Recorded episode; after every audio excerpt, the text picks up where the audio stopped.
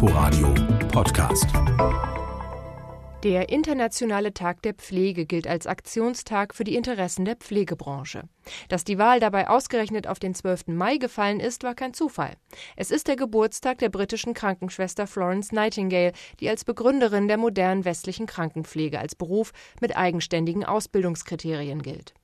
Der Internationale Tag der Pflege wird in Deutschland und vielen anderen Ländern seit 1967 begangen. Oft geht es dabei um die Anerkennung der Arbeitsleistung von Pflegenden. In einem modernen Gesundheitssystem müssen Fälle genau dokumentiert, komplexe medizinische Apparate bedient und eine Vielzahl von Techniken angewandt werden. Zudem werden dank der sich ändernden Demografie weit mehr Menschen im Alter pflegebedürftig als noch vor einigen Jahrzehnten. Die Anforderungen steigen also ständig, die Entwicklung der Löhne ließ sich damit nicht vergleichen, so die Betroffenen.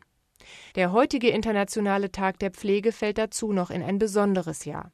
Die Weltgesundheitsorganisation WHO hat 2020 schon vor dem Beginn der Corona-Pandemie zum Internationalen Jahr der Pflegenden und Hebammen erklärt. In diesem Jahr wäre Florence Nightingale 200 Jahre alt geworden. Inforadio Podcast.